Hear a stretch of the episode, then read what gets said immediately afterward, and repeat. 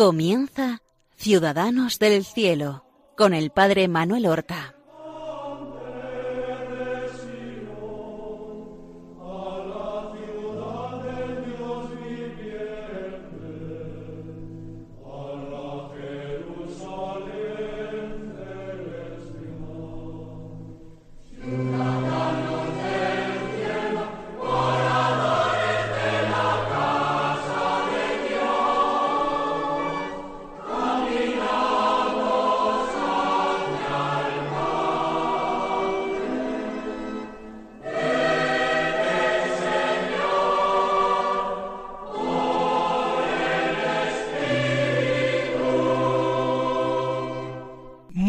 Buenos días, queridos y santos seguidores del programa Ciudadanos del Cielo, que realizamos este martes y siguiendo las huellas de Santa Teresa Benedicta de la Cruz, es decir, de Edith Stein, la santa mártir carmelita de origen judío, conversa del judaísmo, que entregó su vida al Señor en el campo de concentración de Auschwitz.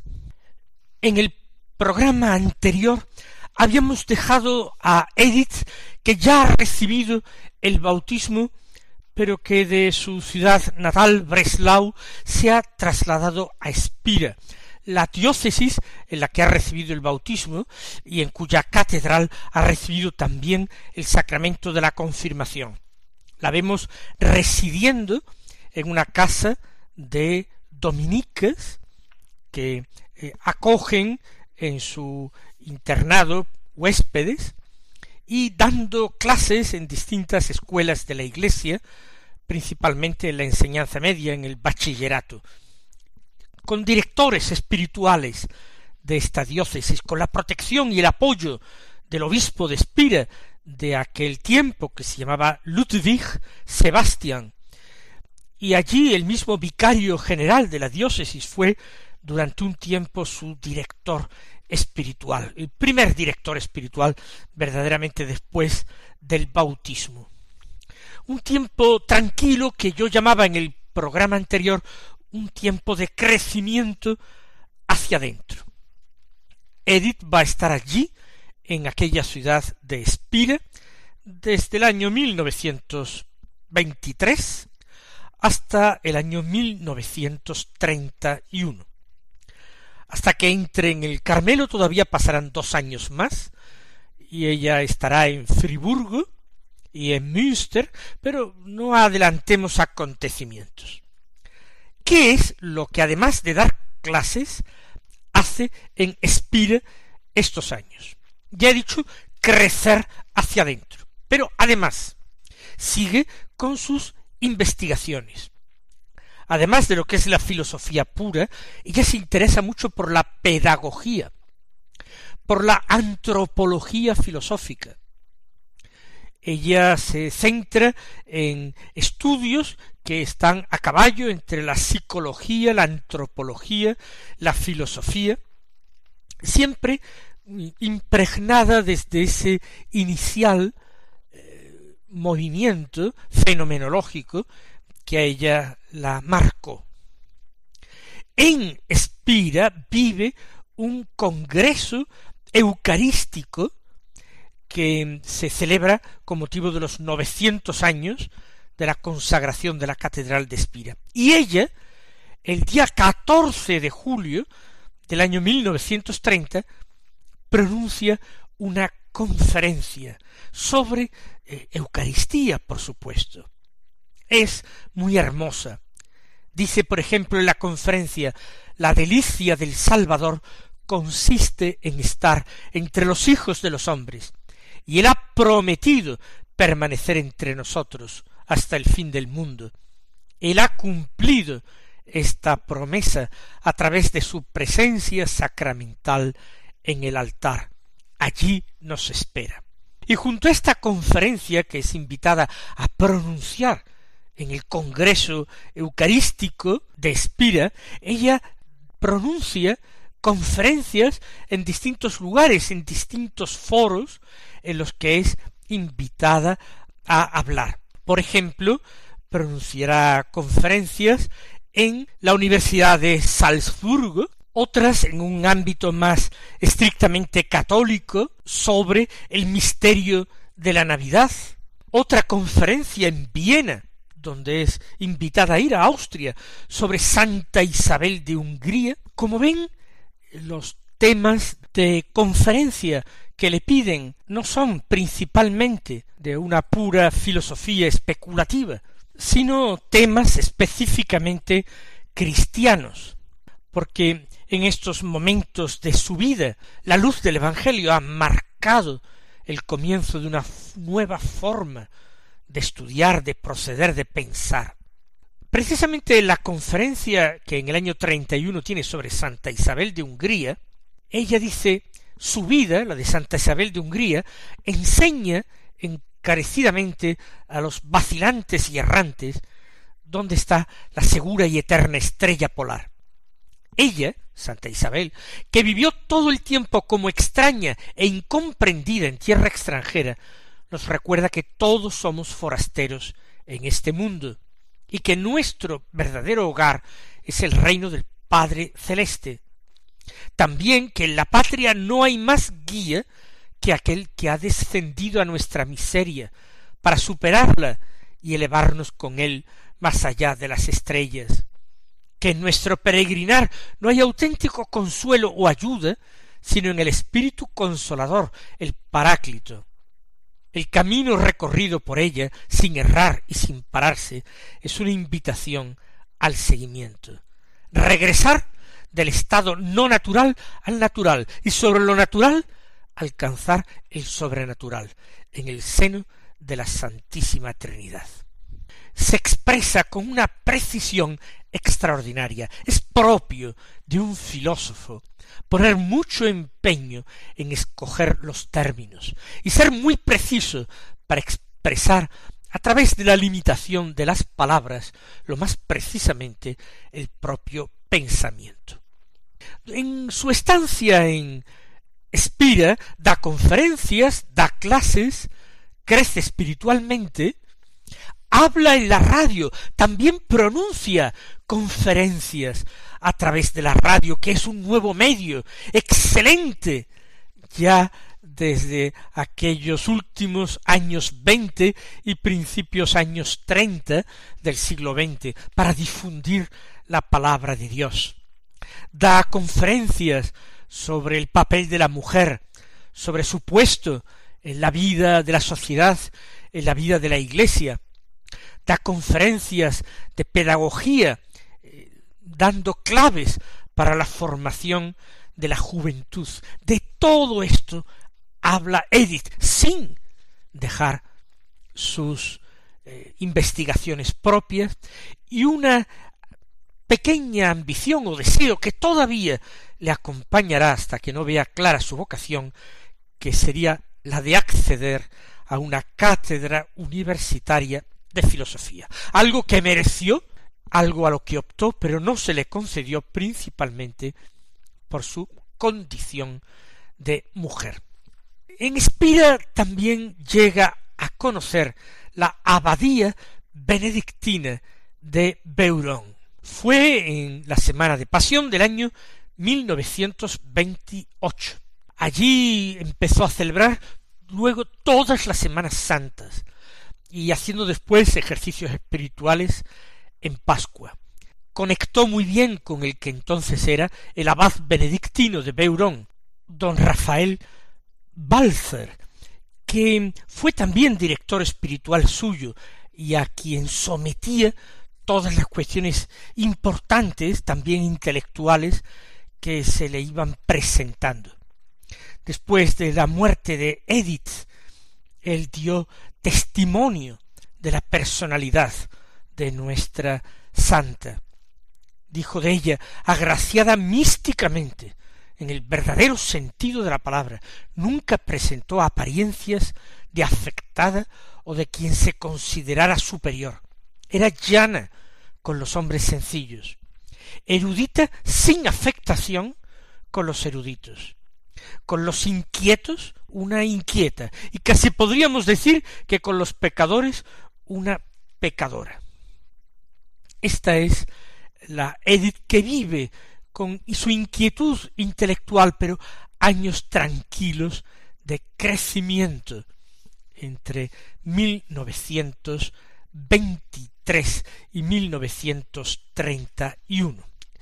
Enseñar, pronunciar conferencias, visita a su madre eh, regularmente en Breslau y recuerden cada vez que se aloja en su casa procura ir a misa muy temprano de madrugada antes de que se levanten sus familiares para no ofenderlos, no molestarlos, diciendo que ella va a misa. La madre sigue sin aceptar, jamás aceptó esta conversión de su hija.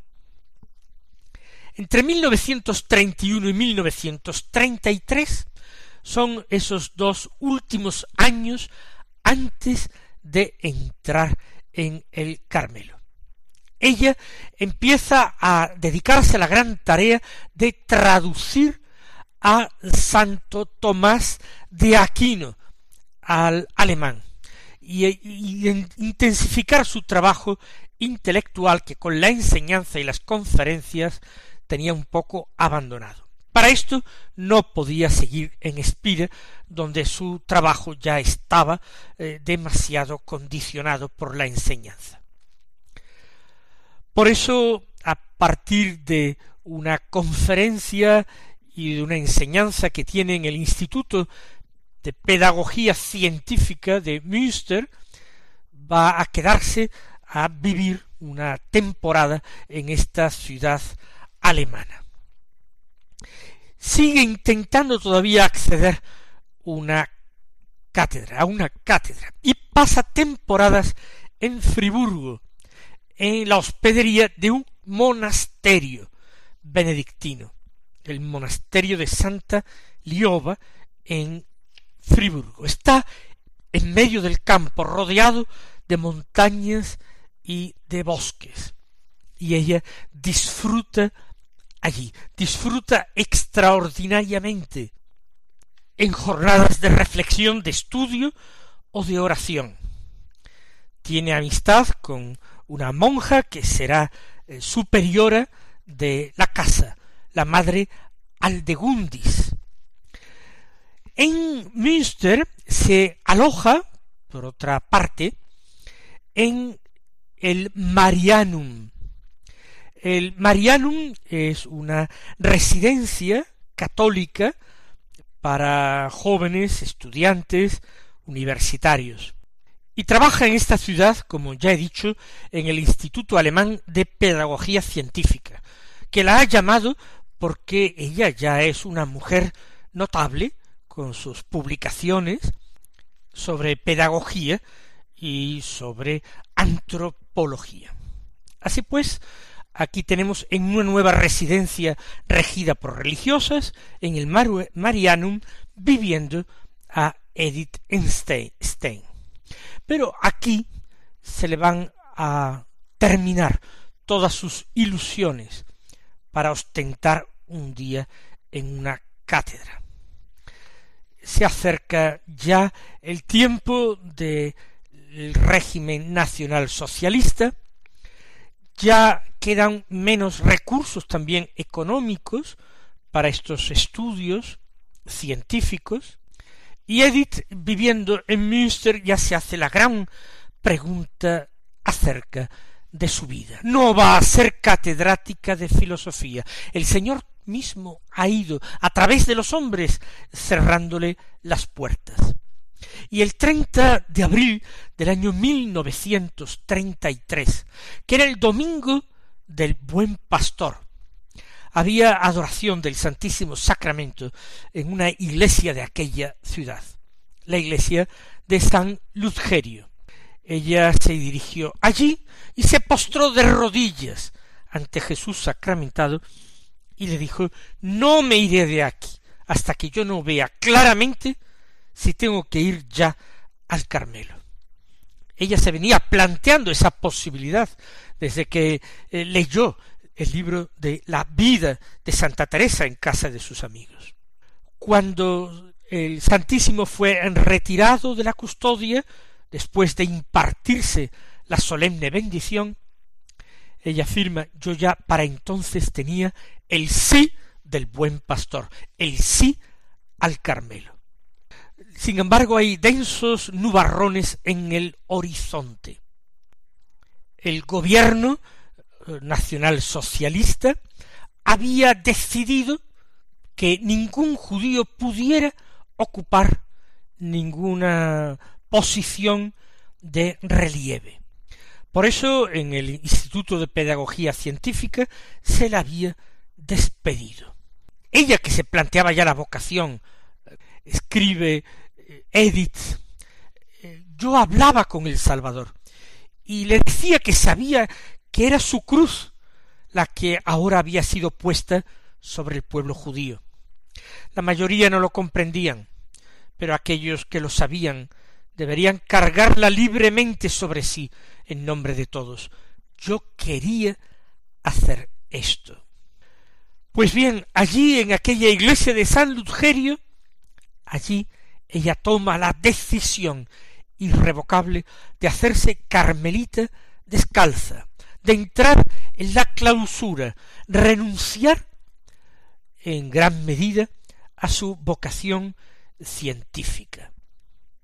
Dice, escribe Edith, que en la sala de música del Marianum, poco antes de que ella se marchara, se hizo una velada de despedida. Y los estudiantes residentes allí en el Marianum la habían preparado con mucho cariño, y también las religiosas que dirigían eh, la casa tomaron parte en la despedida.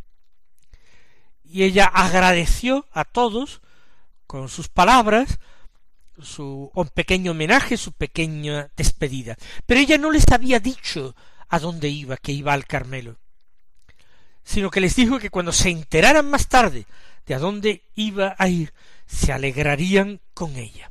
Pero se marchó así, con esa discreción extraordinaria que presidió siempre su vida. El Carmelo elegido para entrar en Alemania había sido el Carmelo de Colonia, en el eh, occidente de Alemania. Este Carmelo tenía una historia extraordinaria que conectaba con Santa Teresa de Jesús. La beata Ana de San Bartolomé eh, quiso fundar aquí en Colonia, pero no pudo conseguirlo. Sin embargo, otra religiosa del Carmelo de Amberes, en Bélgica, donde era priora Ana de San Bartolomé, y otra religiosa del Carmelo de Bruselas, donde era priora Ana de Jesús, ambas Anas de San Bartolomé y Ana de Jesús, fueron novicias de Santa Teresa, amigas, discípulas de Santa Teresa, pues dos de sus hijas, de los Carmelos de Amberes y Bruselas, fueron las fundadoras del Carmelo de Colonia, en el año 1637. Había sufrido muchas vicisitudes en su larga historia con expulsiones de monjas, etc. Después de muchas vicisitudes, habían vuelto a instalarse en Colonia las monjas en 1899. Hacía pues poco más de treinta y cuatro, treinta y cinco años antes de que Edith Stein entrara en el Carmelo. Este edificio donde ella entró no se conserva porque fue destruido en la Segunda Guerra Mundial, en los bombardeos de los aliados. Edith viaja a Breslau, su ciudad, y allí pasa los dos meses anteriores a su entrada en el Carmelo con su madre. A ella eh, le ha comunicado su decisión de hacerse carmelita. La madre sigue cerrada totalmente a esto, sufriendo muchísimo a causa de su hija. De modo que estos dos meses finales antes de dejar el mundo y entrar en clausura tampoco son agradables, sino una gran prueba para Edith, la situación difícil en el panorama, la persecución contra los judíos, el rechazo de su madre. La entrada de Edith en el Carmelo se había fijado para eh, la víspera de la fiesta de Santa Teresa de Jesús, es decir, para el 14 de octubre del año 1933. Dejemos que sea Edith quien narre este acontecimiento. Dice así ella, hacia el anochecer llegué a Colonia. Mi ahijada me rogó que pasara nuevamente la noche con ella. Sería recibida en la clausura al día siguiente, después de vísperas. Avisé por teléfono de mi llegada al convento y tuve que acercarme a la reja para saludar. Después de comer, estábamos nuevamente ambas allí para asistir desde la capilla a las primeras vísperas de nuestra Santa Madre, Santa Teresa. Estando arrodillada delante del presbiterio, oí susurrar en el torno de la sacristía. ¿Está Edith fuera? Habían traído enormes crisantemos blancos. Los habían enviado como saludo las profesoras desde el Falz. Los tenía que ver antes de que adornaran el altar. Después de las vísperas, tomamos aún juntas el café. Se acercó una señorita hermana de nuestra madre de nuestra amada madre Teresa Renata. Preguntó cuál de nosotros era la postulante, pues quería animarla un poco. Pero no lo necesitaba. Esta y mi ahijada me acompañaron hasta la puerta de la clausura. Finalmente se abrió, y yo atravesé con profunda paz el umbral de la casa del Señor. Insisto, esta paz, esta serenidad, este equilibrio extraordinario en quien había sido una mujer inquieta, una adolescente rebelde, pero una mujer entregada de corazón a Cristo y dispuesta a pasar por encima de cualquier dificultad o inconveniente. Una mujer que no huía del mundo, una mujer con talento, con publicaciones. Podía ante la amenaza nacional socialista haber escapado de Alemania. Ella tenía medios y amistades fuera de Alemania. Sin embargo, quiso allí sembrar la semilla. Quiso hacerse monja para Cristo, monja carmelita, y quiso hacerse monja en Alemania, sin salir de su patria. Escribió existe una vocación al sufrimiento con Cristo y a través de eso a colaborar en su obra redentora. Si estamos unidos al Señor, somos miembros del cuerpo místico de Cristo. Cristo continúa viviendo en sus miembros y sufre en ellos, y el sufrimiento soportado en unión con el Señor es su sufrimiento insertado en la gran obra de redención, y por eso es fructífero. Este es un pensamiento fundamental de toda vida religiosa, pero especialmente de la vida del Carmelo. Interceder por los pecadores a través del sufrimiento voluntario y gozoso, colaborando de este modo a la redención de la humanidad. No se puede decir mejor. Mis queridos hermanos, recibid la bendición del Señor.